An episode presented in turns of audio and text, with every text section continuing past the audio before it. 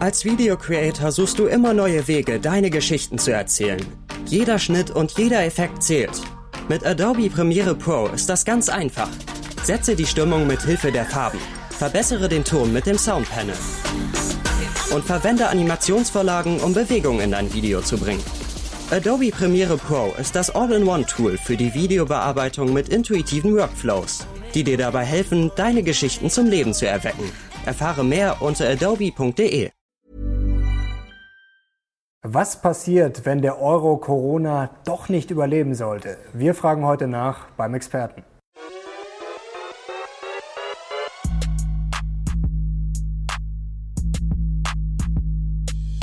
Servus Leute und herzlich willkommen in einem brandneuen Video der Mission Money. Wir sind heute back mit unserem Lieblingsexperten, Dr. Andreas Beck. Herzlich willkommen.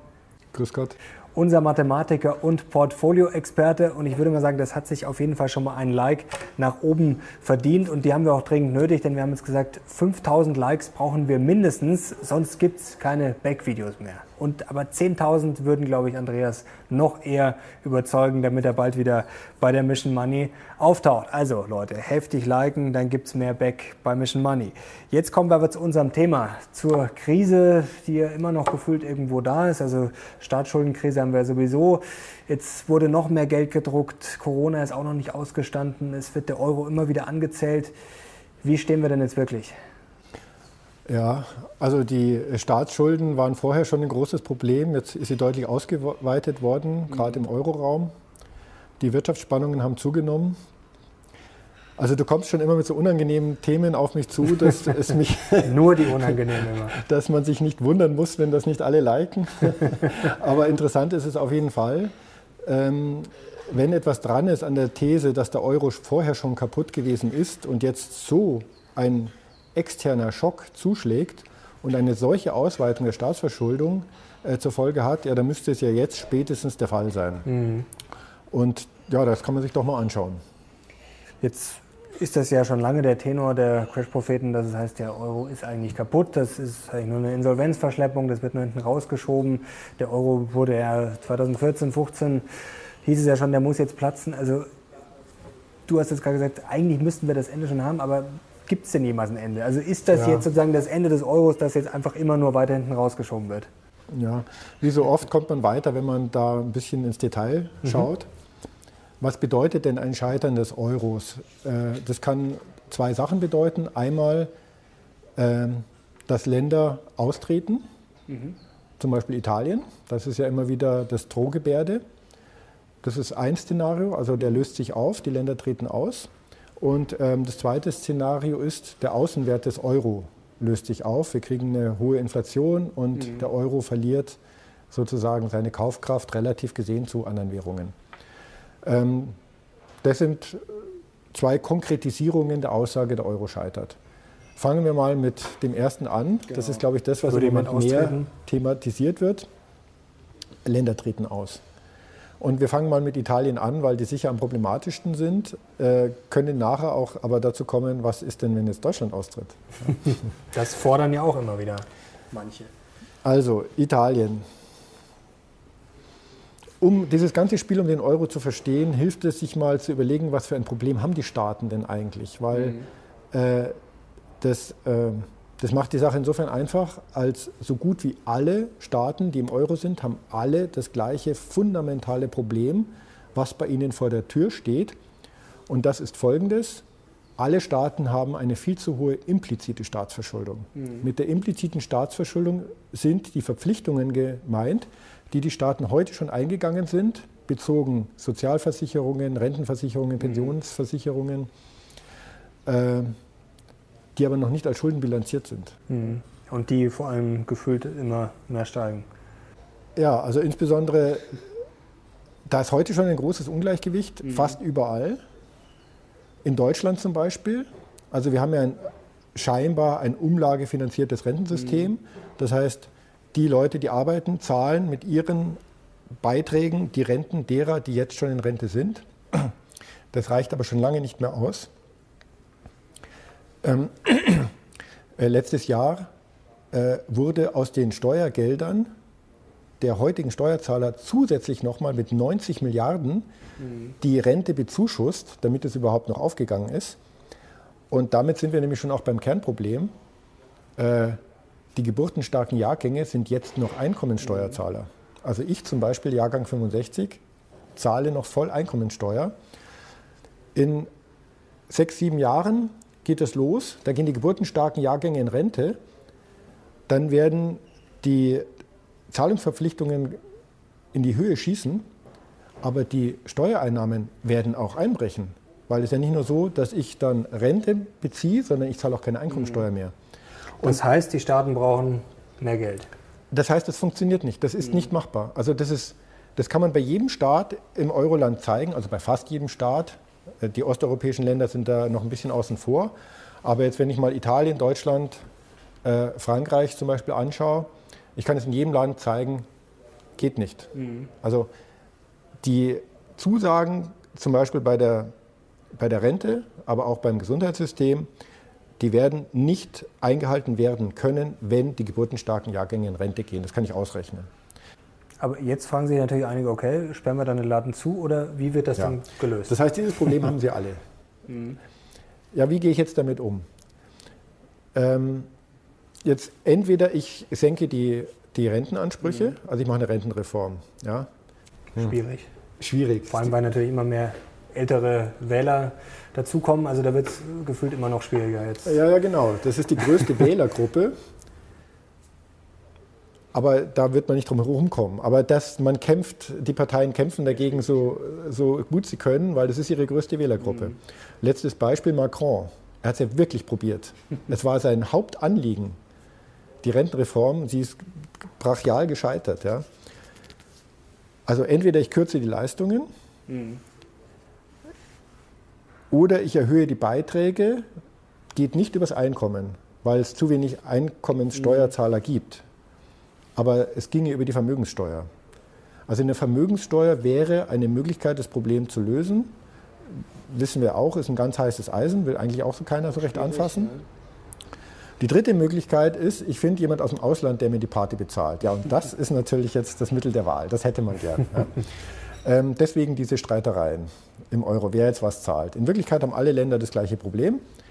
Keiner will die Renten kürzen, keiner will eine Vermögenssteuer.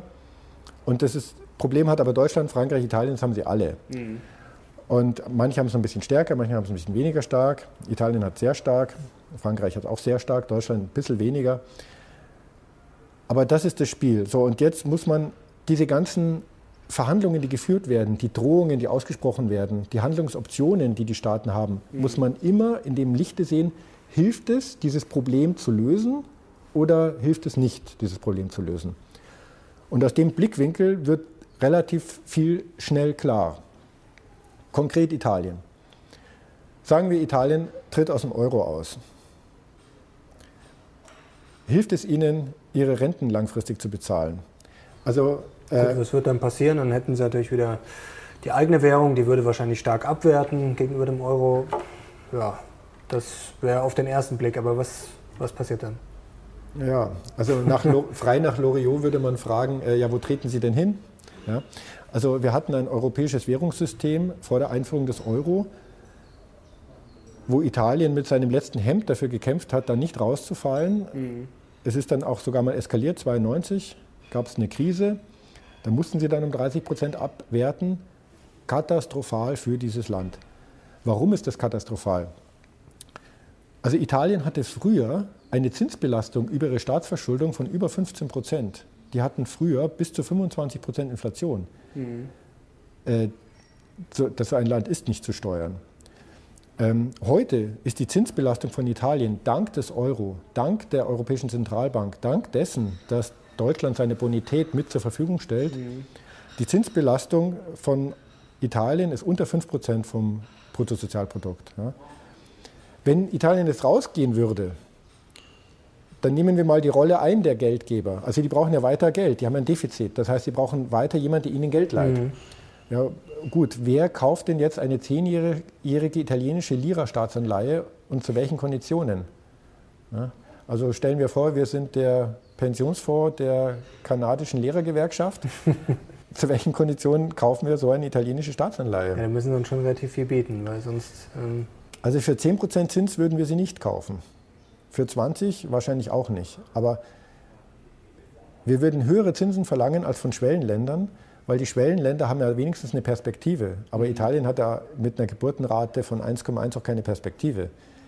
Also die Party mit ihren Rentenzusagen, die wäre sofort vorbei, wenn Italien aus dem Euro austritt, weil sie niemand finden würden, der ihnen die Party einigermaßen finanzierbar macht. Aber die Lira würde ja stark abwerten. Davon kann man ja ausgehen. Jetzt wird uns doch eigentlich schon seit Jahren über erzählt immer, dass die Länder genau das brauchen. Weil die Wirtschaft, die kommt ja seit Jahren auch in Italien nicht so in Schwung. Das heißt ja immer, das passiere ja nur, weil der Euro sozusagen zu stark wäre für Italien. Das heißt, sie bräuchten jetzt eine schwächere Währung, dass sie dann ihre Fiats und Co. und was sie sonst alles produzieren, dann billiger auf dem Weltmarkt verkaufen können. Äh, wird das dann nicht vielleicht äh, das Ganze in Schwung bringen? Das ist innenpolitische Propaganda.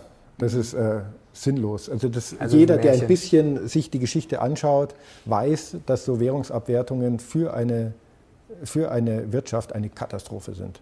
Aber früher hat das Land ja auch funktioniert. Also Aber man muss mal anschauen, wie stark der Lebensstandard dort gestiegen ist in den letzten 20 Jahren. Mhm. Und wie gesagt, der entscheidende Punkt ist, wenn die geburtenstarken Jahrgänge in Rente gehen, dann, kommt die, dann sind wir an einem entscheidenden Punkt. Äh, da hatten wir früher eine ganz andere Situation, eine viel niedrigere Verschuldung. Mhm. Äh, wir hatten keinen offenen Warenverkehr, keinen offenen äh, Kapitalverkehr. Das war eine ganz andere Situation. Die Italiener verschulden sich ja jetzt eigentlich auch gar nicht mehr so stark. Also auf den ersten Blick sieht das ja so aus, aber eigentlich ist das in den letzten Jahren gar nicht mehr so schlimm gewesen. Ähm, also du würdest jetzt sagen, Italien tritt aus dem Euro aus, kann man eigentlich ausschließen. Naja, wie gesagt, also wenn ich jetzt diese ganze Propaganda weglasse, innenpolitisch oder wie auch immer, oder Italien würde ihr Problem nicht lösen, wenn sie aus dem Euro austreten, sondern wäre sofort Feierabend. Können wir ausschließen. Italien hätte noch eine zweite Möglichkeit. Sie könnten einfach sagen, wir zahlen unsere Schulden nicht mehr. Mhm, das Klingt wird ja auch, auch mal befürchtet, zu sagen, dass dann mhm. die anderen Länder erpresst werden, sozusagen. Ausgeschlossen. Wieder ist die Begründung ähnlich. Äh, Italien ist, man muss sich anschauen, wer hält denn die italienischen Staatsanleihen? Mhm. Und dann sieht man, das sind zu 60 Prozent italienische Einrichtungen selbst. Also Italien ist zu 60 Prozent bei seinen eigenen Vorsorgeeinrichtungen und Privathaushalten verschuldet. Äh, Wenn es da einen Schuldenschnitt gäbe, wäre auch sofort schlecht, ja. die Party zu Ende. Ja. Ähm, vom Rest, gut, knapp 25 Prozent hält die Europäische Zentralbank über ihre Aufkaufprogramme. Mhm. Ja, ist ja viel gestritten worden drüber wird gerne gesagt, damit wird die Europäische Zentralbank erpressbar. Und Deutschland würde damit für haften. Mhm. Ja, ganz so einfach ist es nicht. Äh, wenn man da mal wieder schaut, wo, was ist denn da tatsächlich los, dann sieht man, die Europäische Zentralbank kauft gar nichts. Ja. Die Europäische Zentralbank ist so strukturiert, dass sie den Nationalbanken, also die nationalen Zentralbanken, dass sie die ermächtigt und mit Euro ausstattet, damit die mhm. bestimmte Aufkaufprogramme machen. Und das ist so geregelt, dass im Rahmen dieses Staatsanleihen-Aufkaufprogramms der Europäischen Zentralbank immer die nationalen Notenbanken die jeweiligen Staatsanleihen kaufen. Also bei der EZB liegt sozusagen da liegt nichts. nichts. Die europäischen, also die, die italienischen Staatsanleihen, die in dem Zuge aufgekauft wurden, die liegen alle in der Bilanz der italienischen Zentralbank. Und für die haftet ja Italien. Gleich. Also nicht Deutschland. äh, die deutschen Staatsanleihen wurden von der Bundesbank aufgekauft. Mhm. Die, ja? Also insofern ist es nicht so einfach. Wer jetzt juristisch wie haftet und so, das muss ich zugeben, ich habe da noch keine Auswertung zu gefunden. Vielleicht gibt es keine Auswertung dazu. Es ist auf jeden Fall erstmal Italiens Problem. Mhm. Also auch ein Schuldenschnitt. Das andere Situation war Griechenland. Griechenland war tatsächlich im Ausland verschuldet und Griechenland ist sowieso ein Sonderfall. Aber Italien hat ja, Norditalien ist ja eine tolle Wirtschaft. Da würde wirklich viel kaputt gehen. Ähm, auch die Wählergruppen der Lega Nord sind die Italiener, ja, die Nord, äh, in, in, Norditalien. Also das, nein, also Italien kann auch keinen Schuldenschnitt machen. Äh, ja, wie kann der Euro dann überhaupt noch scheitern? Deutschland könnte austreten. Das hat man schon beim europäischen Währungssystem. Fordern ja auch viele, also dass es ja. heißt, ja, dann sind wir nicht mehr erpressbar, dann Hätten wir eine stabile Währung, hätten wir wieder die D-Mark, dann wäre doch alles so wie früher. Ja. ja. Also äh, hat man auch schon gesehen vor dem Euro im europäischen Währungssystem. Äh, auch da war es für Deutschland ein Luxus, in diesem System zu sein. Die anderen Länder waren regelrecht darauf ab, da abhängig davon. Ja. Und mussten sich auch immer klammern an die D-Mark und mussten immer der Bundesbank folgen in ihren Handlungen, um in, in diesem System zu bleiben. Mhm. Deutschland musste nicht. Wir hätten das nicht nötig. Es hat Vorteile für uns als Exportnation, aber wir müssen nicht. Deutschland könnte tatsächlich aus dem Euro austreten, aber es gibt dafür überhaupt keinen Grund, weil wir haben bestimmte Verträge gefordert, Maastricht und Lissabon.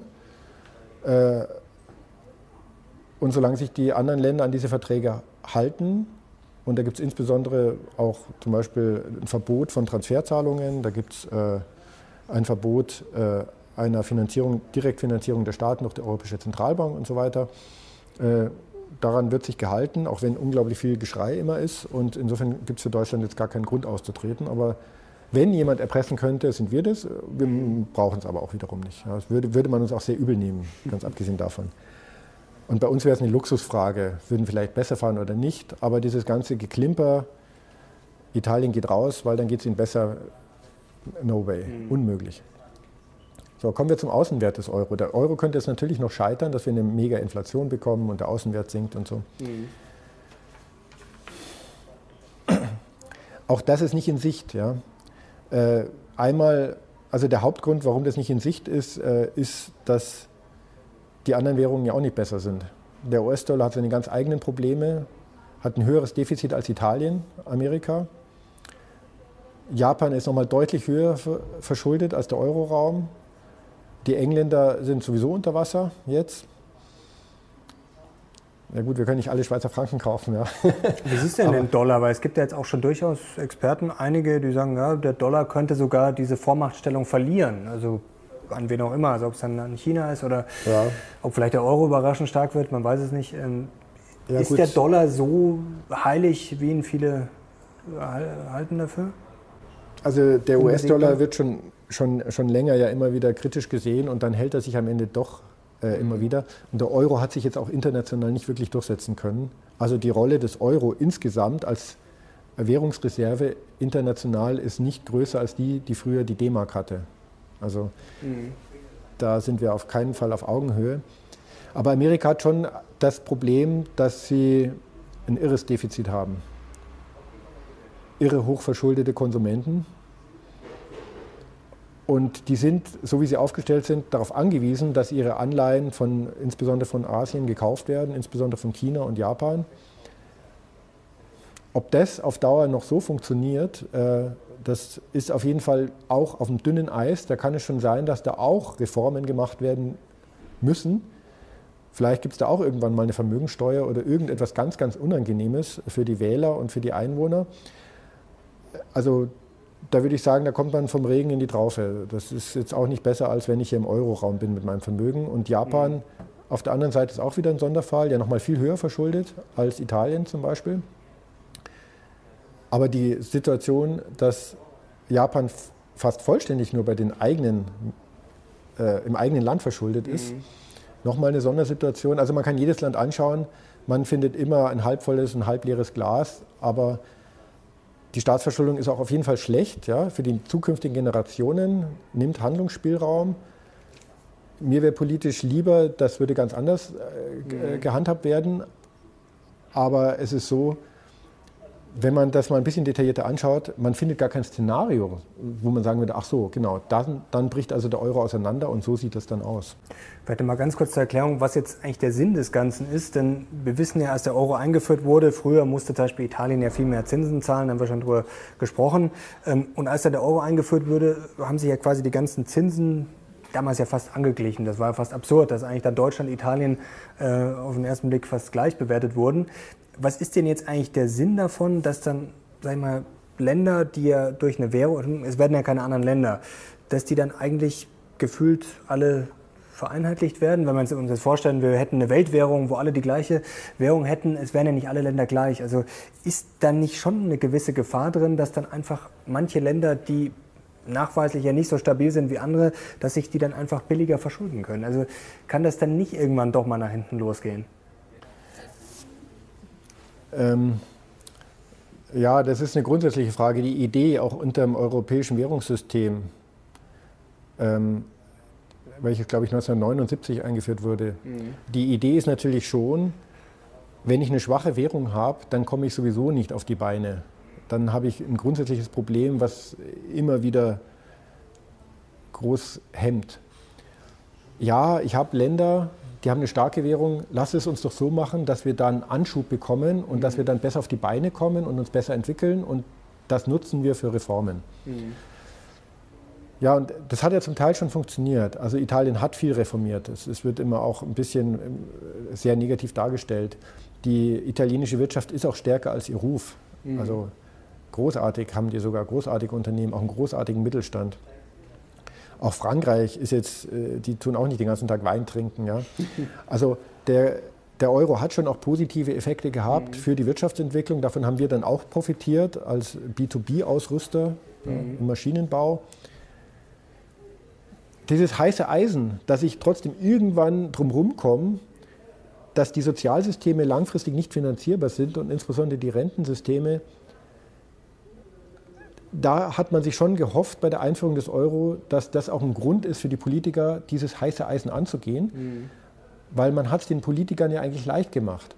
Weil die Politiker konnten sagen, ja, ich will ja die Rente nicht kürzen, aber ich bin gezwungen aus Brüssel. Äh, ist ja in Deutschland auch gemacht worden. Die Agenda 2010 war mhm. ja nichts anderes.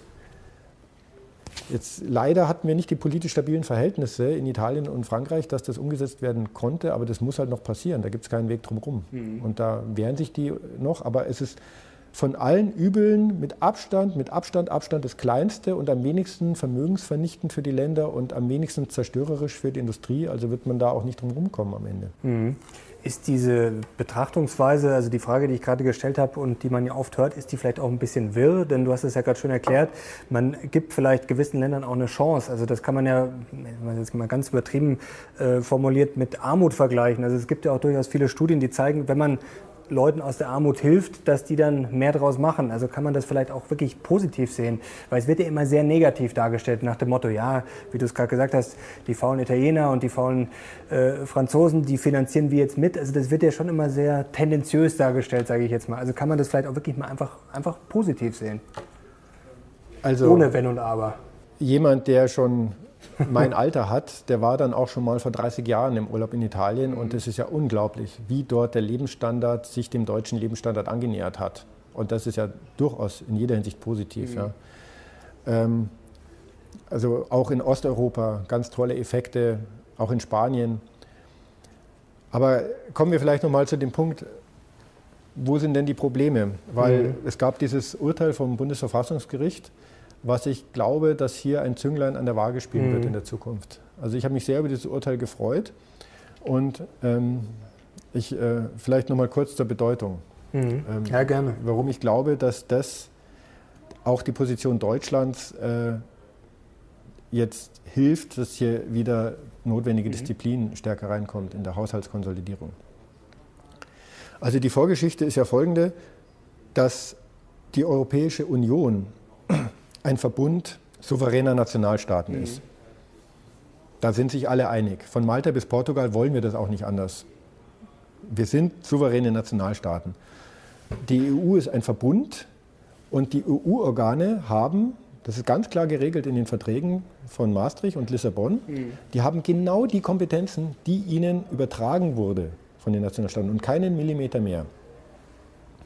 Die Kompetenz, die an die Europäische Zentralbank übertragen wurde, war Preisstabilität. Nur wenn es diesem Ziel nicht hinderlich ist, dürfen sie auch Aktivitäten machen, die allgemein die Wirtschaft im Euroraum fordern. Aber es ist Preisstabilität. Da haben sie die mhm. Kompetenz und da sind sie unabhängig. So, jetzt ist es interessant. Jetzt haben die einfach angefangen, im großen Stil Staatsanleihen aufzukaufen. Gut, sie haben sich enge Regeln gegeben, kaufen nicht am Primärmarkt und mhm. so, damit sie die EU-Verträge nicht verletzen. Aber ob sie das wirklich tun, ist natürlich ein bisschen äh, Einschätzungssache. Um das zu kontrollieren, dafür gibt es dann den, den, Europäischen Gerichtshof, der hat gesagt, nee, das ist schon in Ordnung. Mhm. Um den wieder zu kontrollieren, gibt es das Bundesverfassungsgericht. An das kann ich mich wenden als Bürger, wenn ich sage, da ist staatliche Willkür. Haben Menschen wie Peter Gauweiler und Bernd Lucke gemacht mhm. und haben gesagt, das ist nicht in Ordnung. Ja, das, und ähm, das Bundesverfassungsgericht hat jetzt gesagt, ja, tatsächlich, äh, das, der Europäische Gerichtshof hat nicht sich ausreichend begründen lassen, dass die EZB mit diesem Anleihenprogramm innerhalb ihres Mandats geblieben sind. Mhm. Ist jetzt ein bisschen hochgekocht und eskaliert. Natürlich lässt sich das lösen, dann wird halt irgendwas begründet. Aber der springende Punkt ist folgender. Die EZB hat es begründet und muss das auch begründen und muss das auch nochmal schriftlich deutlich machen, dass sie ausschließlich aus dem Prinzip der Preisstabilität handeln. Mhm. Und die EZB hat gesagt, Preisstabilität heißt 2% Inflation. Was ja eigentlich auch nirgendwo so steht. Was so in den Verträgen nicht steht und was eigentlich schon grenzwertig war, aber man hat es akzeptiert. Mhm. Ja, die haben gesagt, 1% Inflation ist nicht Preisstabilität, wir müssen die Geldmenge ausweitern, um auf 2% zu kommen. Mhm. Wie auch immer, ist toleriert worden, kann man ja auch tolerieren, ist schon in Ordnung. Am Ende arbeitet man ja zusammen. Aber was passiert jetzt, wenn die Inflation auf 2,5 Prozent steigt? Dann ist mit dem Urteil vom Bundesverfassungsgericht und den erzwungenen klaren Begründungslinien für das, den Europäischen Gerichtshof seitens der Europäischen Zentralbank klar, dass dann Schicht im Schacht ist. Und das kriegt auch Italien mit. Und das kriegt auch Frankreich mit. Mhm. Das heißt, die ursprüngliche Aussage von Mario Draghi, wir machen ein Aufkaufprogramm, um den Ländern Zeit zu geben, Reformen zu machen, das kriegt jetzt nochmal eine andere Dringlichkeit. Also mit dem Urteil ist klar, äh, die Zeit geht zu Ende. Ihr müsst eure Reformen jetzt machen, weil die Hoffnung, dass das immer so weitergeht, die ist in dem Moment beendet, wo die Inflation über 2% steigt. Ja, und das kann relativ schnell der Fall sein. Ich rede jetzt nicht von einer Krisen- und Hyperinflation, aber zweieinhalb Prozent mit den Zusatzkosten, die die Unternehmen jetzt haben aufgrund von mhm. Corona, mit der Geldmengenausweitung, das ist schon auch im Bereich des Möglichen. Aber wie schätzt du das ein? Also eher positiv, dass dann jetzt sagen wir, ein Schritt nach vorne kommt? Ja, weil die Staaten kommen ja nicht drum herum um mhm, diese Reformen. Die müssen jetzt. Aber es muss halt einen Zwang geben. Und es wäre halt blöd, wenn es heißt, ja, Deutschland hat uns gezwungen, weil die so geizig sind und so. Das ist mir lieber, es gibt einen institutionellen Rahmen und es gibt einen Vertragsrahmen und da heißt ja gut, die Verträge haben wir unterschrieben und alle Länder müssen in diesen sauren Apfel beißen und wir müssen halt auf die Art und Weise in den sauren Apfel beißen. Und dann trotzdem, also Fazit von dir, Euro ist weiterhin stabil und wird Corona auch überleben. Der Euro wird Corona definitiv überleben. Was, ich, was nicht überleben wird die nächsten zehn Jahre, sind die jetzigen üppigen äh, Sozial- und Rentensysteme. da sind wir noch mal gespannt, was da dabei rauskommt. Andreas, herzlichen Dank. War mal wieder sehr spannend. Also ich glaube, das hat sich eigentlich eher schon 15.000 bis 20.000 Likes verdient und ich glaube, ihr wollt ihn auch unbedingt wieder sehen. Also heftig liken und kommentieren, wie ihr den Euro und wie ihr Europa seht. Da sind wir beide sehr gespannt. Danke dir, danke euch fürs Zuschauen. Bis zum nächsten Mal. Wir sind jetzt raus. Ciao. Als Videocreator suchst du immer neue Wege, deine Geschichten zu erzählen. Jeder Schnitt und jeder Effekt zählt. Mit Adobe Premiere Pro ist das ganz einfach. Setze die Stimmung mit Hilfe der Farben. Verbessere den Ton mit dem Soundpanel. Und verwende Animationsvorlagen, um Bewegung in dein Video zu bringen. Adobe Premiere Pro ist das All-in-One-Tool für die Videobearbeitung mit intuitiven Workflows, die dir dabei helfen, deine Geschichten zum Leben zu erwecken. Erfahre mehr unter adobe.de.